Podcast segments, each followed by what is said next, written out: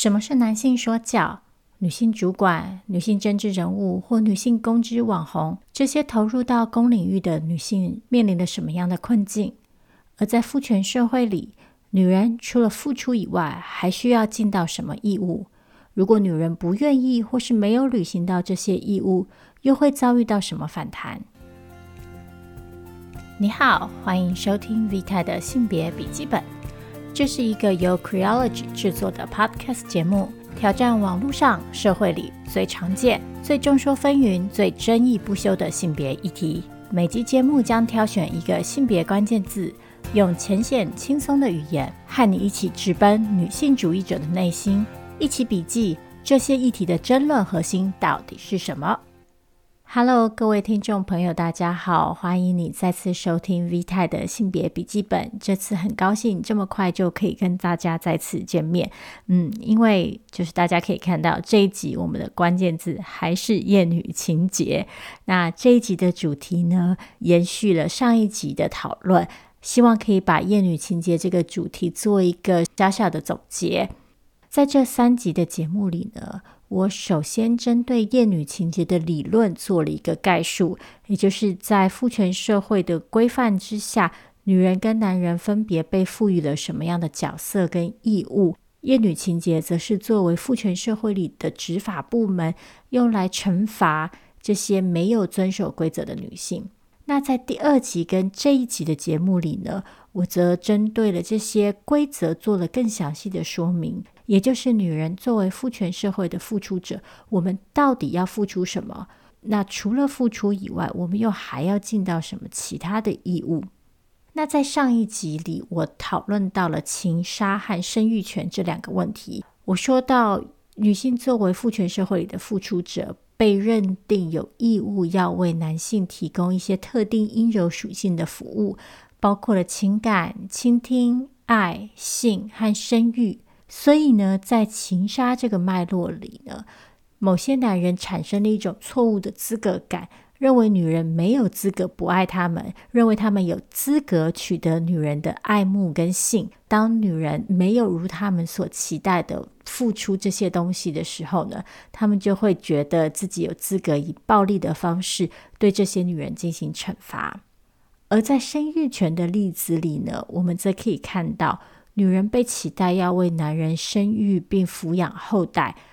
那所以各种反堕胎的法规呢，会尽可能的把不愿意履行这个生育义务的女人描述成一种自私跟残忍的存在。同时，我们也可以看到反堕胎阵营呢，一方面反对堕胎，但另外一方面呢，他们的反对行动呢，往往只针对女人，而不会针对男人。同时呢，他们也通常不会去支持。性教育啊，等等，其他可以有助于避免堕胎的政策，所以我们也可以从此发现，反堕胎阵营真正关心的，其实很多时候并不是如他们自己所说的宗教教义，或甚至是生命价值。他们真正在意的，说到底，其实是女人必须要在父权社会里扮演好自己的角色。那回到今天这一集的节目呢，我则要进入到除了付出以外，父权社会其实也规定了女人在这个社会里不能获得某些特定的好处，因为这些好处呢是男人专属的。那其中最明显的两个例子呢，分别就是知识和权力。所以呢，我今天会分别来讨论男性说教和女性进入公领域这两件事情。好，那大家准备好了吗？我们就开始喽。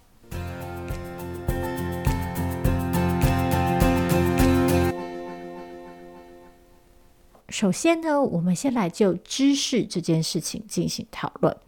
嗯，知识呢，在父权社会里呢，被设定为是一个阳刚的、专属于男人的领域，所以呢，只有男人有资格呃获得知识，有资格主张自己有知识，有资格取得知识。这样子的脉络之下呢，我们就常常会看到男人呢，会一方面呢。经常性的强调某些议题，他们是专家，然后与此同时呢，限制另外一些人，也就是他们认为没有这个资格成为专家的人的发言权利，譬如说女人。所以呢，当女人在某些主题上太过积极的发言，然后想要主张自己在这些议题上有发言的资格跟权威的时候，他们就常常会遭遇到一些嗯不成比例的质疑，或者是他们的资格、他们的发言资格会彻底遭到否定。譬如说，一个女性政治人物呢，想要讨论军事议题的时候，她可能就会被批评说：“你又没有当过兵，你怎么会知道？”或者是我们会发现，有些时候在某些主题上面，女人会被自动的假设成她们一定不懂，女人一定不像男人一样对这个主题具有了解。譬如说运动，譬如说电玩，我们其实常常可以注意到，在这两个领域上，想要发言的女人，或是主张自己拥有相关知识的女人，常常会遭到攻击，或者是质疑，或者是排挤。那这其实就归咎到，因为这些领域被视为是阳刚的，和这些领域相关的知识被视为是男人所专属的，只有男人有资格拥有，也只有有男人有资格主张他们有这些知识，然后并且对这些主题发表意见。那或者另外一种情形是像，譬如说蔡英文竞选总统的时候，他就会被质问说，他没有结婚，他怎么会懂得家庭需要什么？但讽刺的是，其实很多男性人政治人物也没有成家，可是这些男性政治人物却不会遭遇到同样的问题，或者是其实很多男性政治人物即使成家了，但是他们可能这辈子一天的家务都没有做过，也没有亲自带过孩子，没有喂过孩子，没有帮孩子换过尿布，那他们甚至还可以把这个拿来当成就是引以为傲的特点。但是他们却不会被质疑说，那所以这些男人有没有资格制定和家庭相关的政策？那除此之外，还有另外一种很经典的情形，则是我们可以看到，嗯，很多在网络上积极发言的女性公知也好，网红也好，他们常常会遭遇到很多反弹。那这个反弹可能有很多的形式，一种是我们刚刚前面讲的，他们的发言资格会被怀疑，他们会被指责说，你真的懂吗？那另外一种情形是，他们可能会被赋予特别高的道德标准，也就是他们不能犯错，一旦他们在其他方面有一点点的道德瑕疵，他们的发言资格就会遭到否认。再来一种。则是他们会受到各种骚扰或是恶意的评论，那这些骚扰跟评论的目的，常常是为了要吓阻女人继续发言，进而让他们退出公领域。那再来呢，让我们回到男性说教这个例子。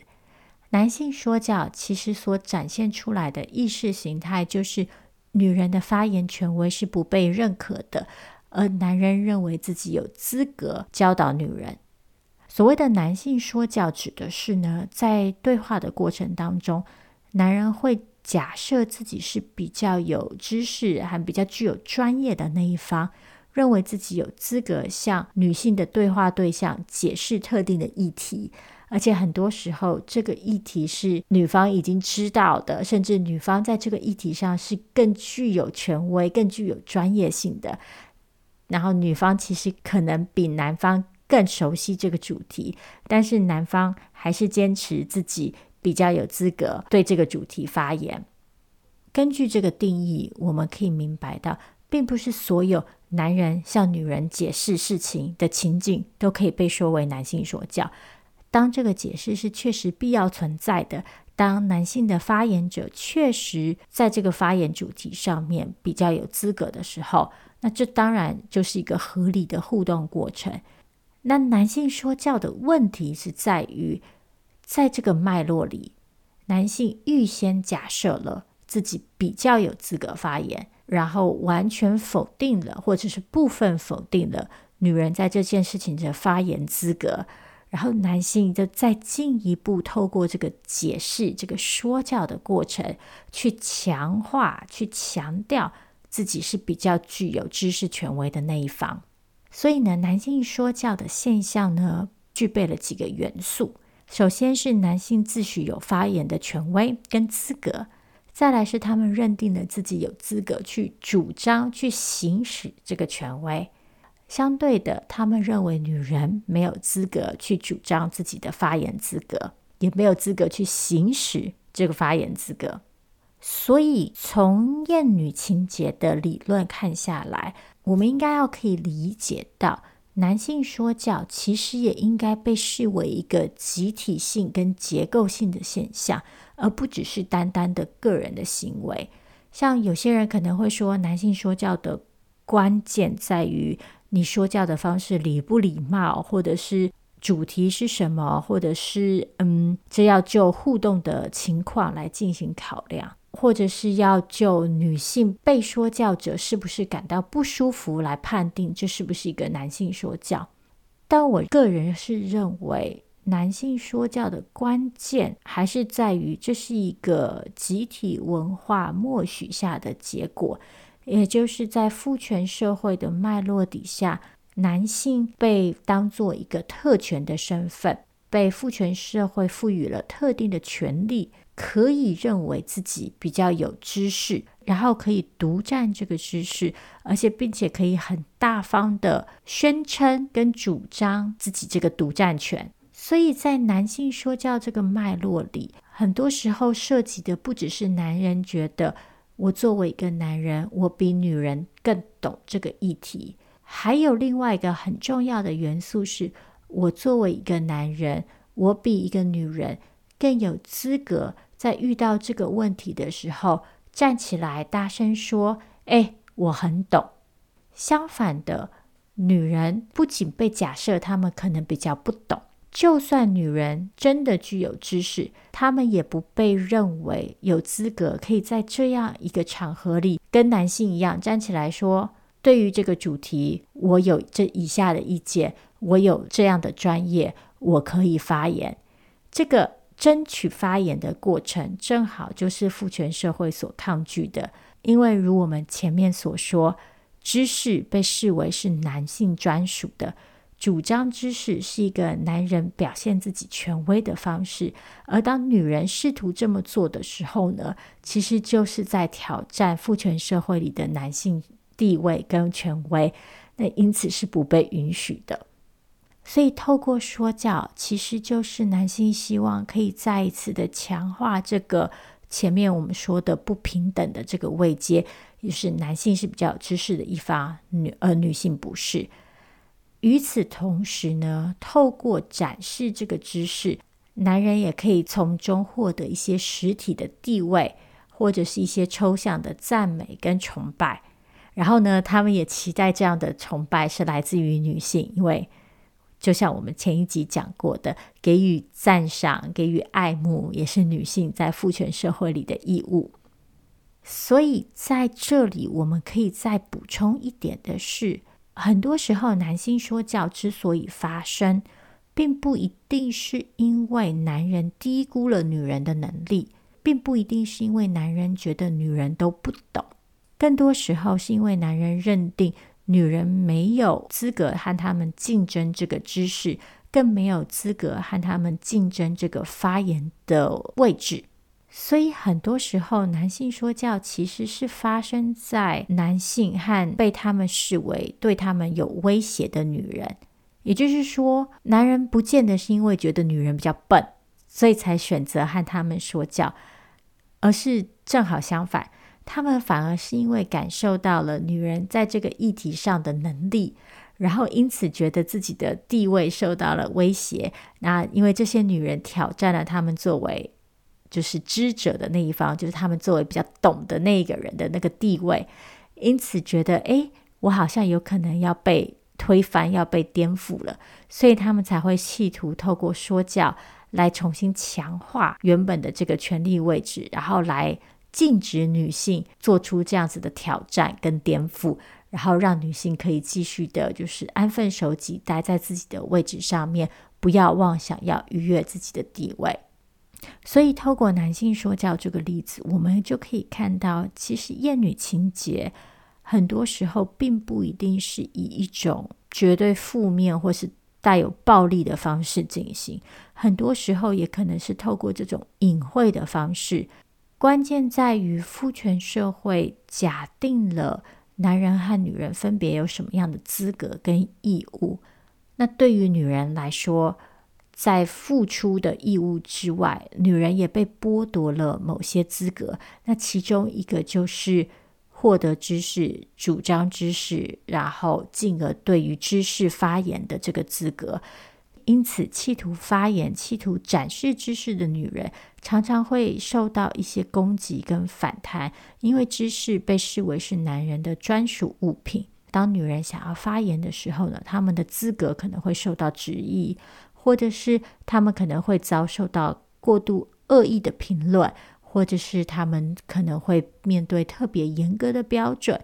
或者是更进一步的，某些男人会选择打断他们，让他们没有办法说话，然后甚至进一步的对这些女人解释他们原本就已经知道的事。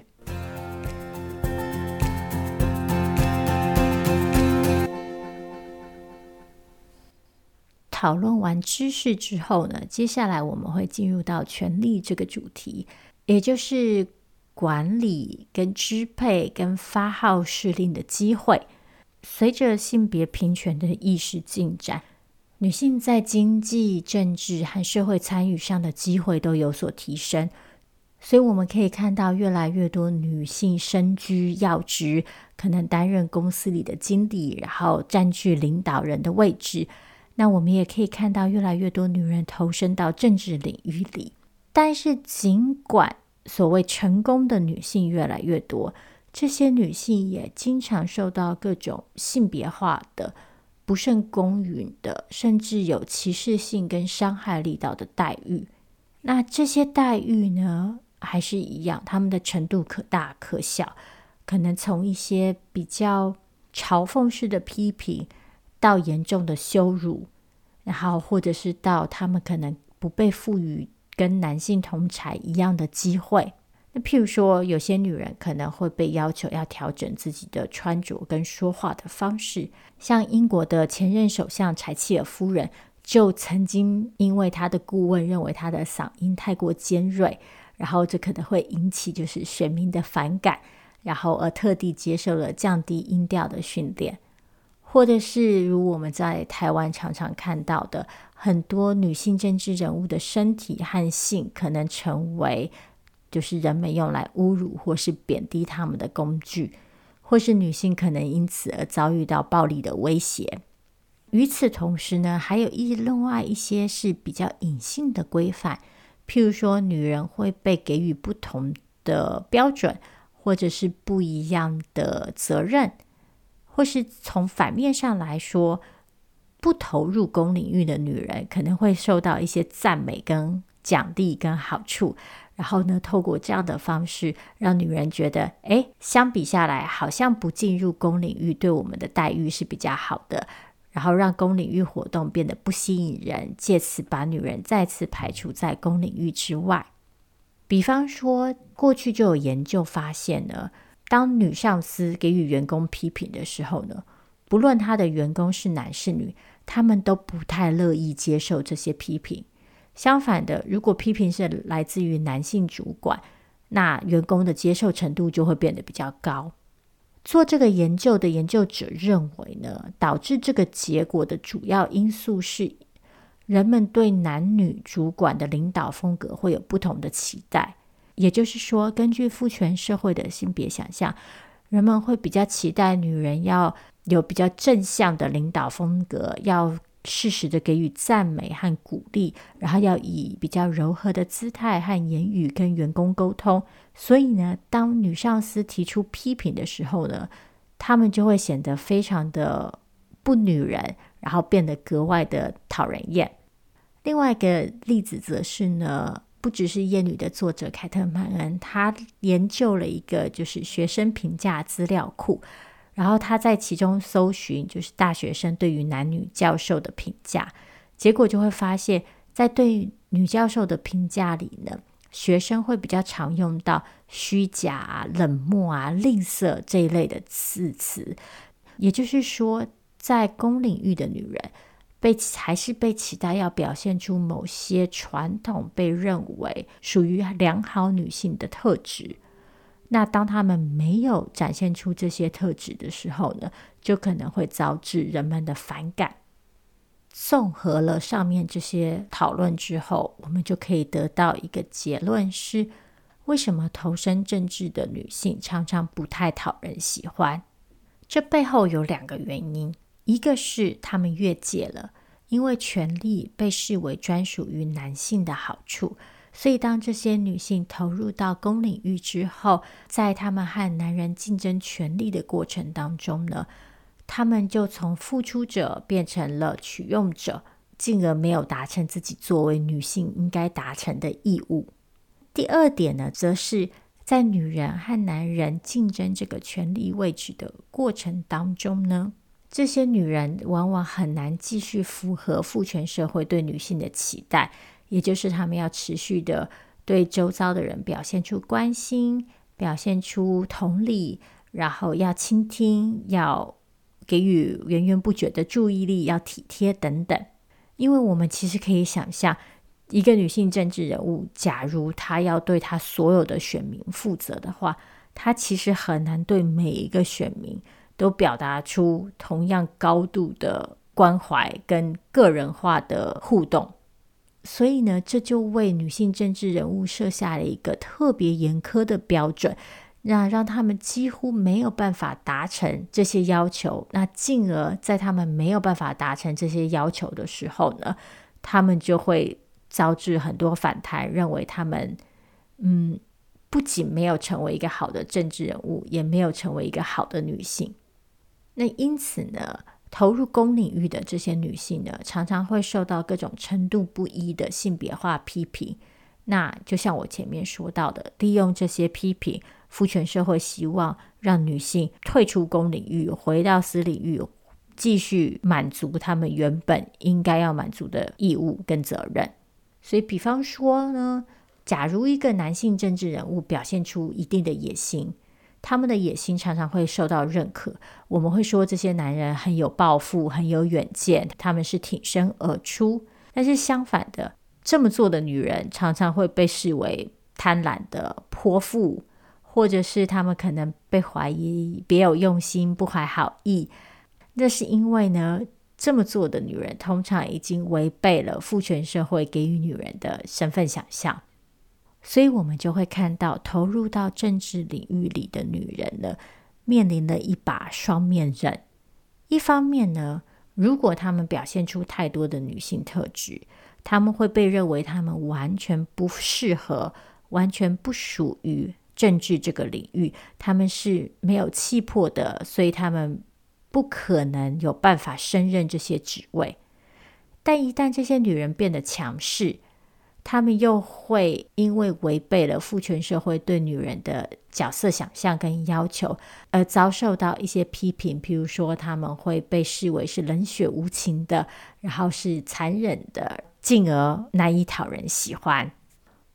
总结来说呢，权力就跟知识一样，在父权社会里呢，被视为是男性专属的好处。所以女性呢，并没有资格和男性抢夺、竞争这些东西。那一旦女人选择这么做的时候呢，她们就可能会遭受到一些负面的反弹。那这个反弹的方式呢，有可能是女人会遭遇到更严格的标准，或者是她们的资格可能会遭受到质疑或否定，或者是在她们企图发言跟主张自己的权利的时候呢，他们会遭遇到一些骚扰跟恶意的攻击，种种的加起来呢，就让女人在公领域的处境呢，往往特别的艰难。那这也是为什么我会觉得要把公领域的女性拿出来讨论的最主要的原因，就是随着女性政治人物越来越多，我们也越来越常看到各种针对女性政治人物的批评。当然，女性政治人物绝对不是不能被批评。可是很重要的一点是，我们在批评女性政治人物的时候，必须要意识到我们所采用的是不是同样公平的标准，还是说我们在面对女性政治人物的时候，会不自觉地去挪用父权社会里的性别规范，进而让女性在从政的时候必须面对比男性更多的障碍。那这才是问题所在，而不是说女性政治人物就一定要被宽容，或是要被给予更宽松的标准，而是我们必须要去反省自己的道德标准，是不是已经受到了内化的父权性别规范的影响。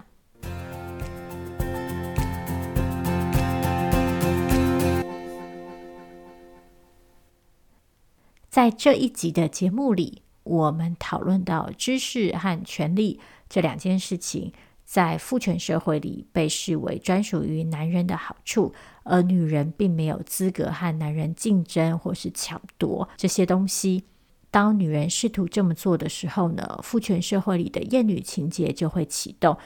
对这些女性进行惩罚和攻击。那在知识领域里呢，男性会认为自己比较有资格取得知识，也比较有资格主张自己有发言权，然后会透过不同的手段来阻止女性发言，或者是展现自己的知识，不管是质疑女性的发言资格，还是在女性发言的时候打断他们，然后对女性进行说教。那在权力的领域里呢，我们就可以看到。投身于公领域的女性可能会面临更严格的标准，可能会遭受到性别化的攻击。更令人沮丧的情况是，有些时候这些女性会陷入一个进退两难的状况。一方面，在女人进入到政治领域的时候呢，她们会被认为越界了，和男人竞争的不属于女人的东西；另外一方面，她们也违背了自己原本身为女人的职责。因此呢，最后让这些女人变得非常的不讨人喜欢。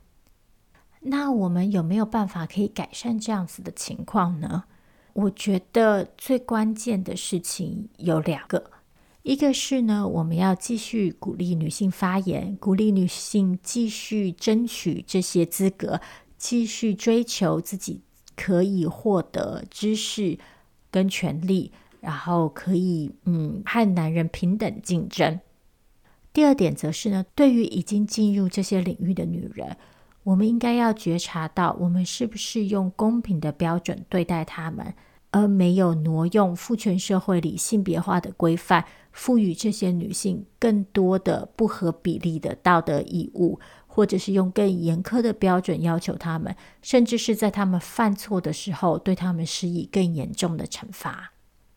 那今天的主题到这里呢，就差不多告一个段落了。嗯，我一共花了三集节目讨论厌女情节，因为呢，我自己对这个主题非常的有兴趣，而且我觉得我们可以在当代社会看到太多相关的例子。那了解这个体系怎么样运作，可以帮助我们对这些现象更警醒，也可以提醒我们自己。不要在某些时刻太过直觉性的犯下同样的错误。那在这三集节目里呢，我从理论出发，再用四个不同的主题，分别详细讨论厌女情结究竟如何运作。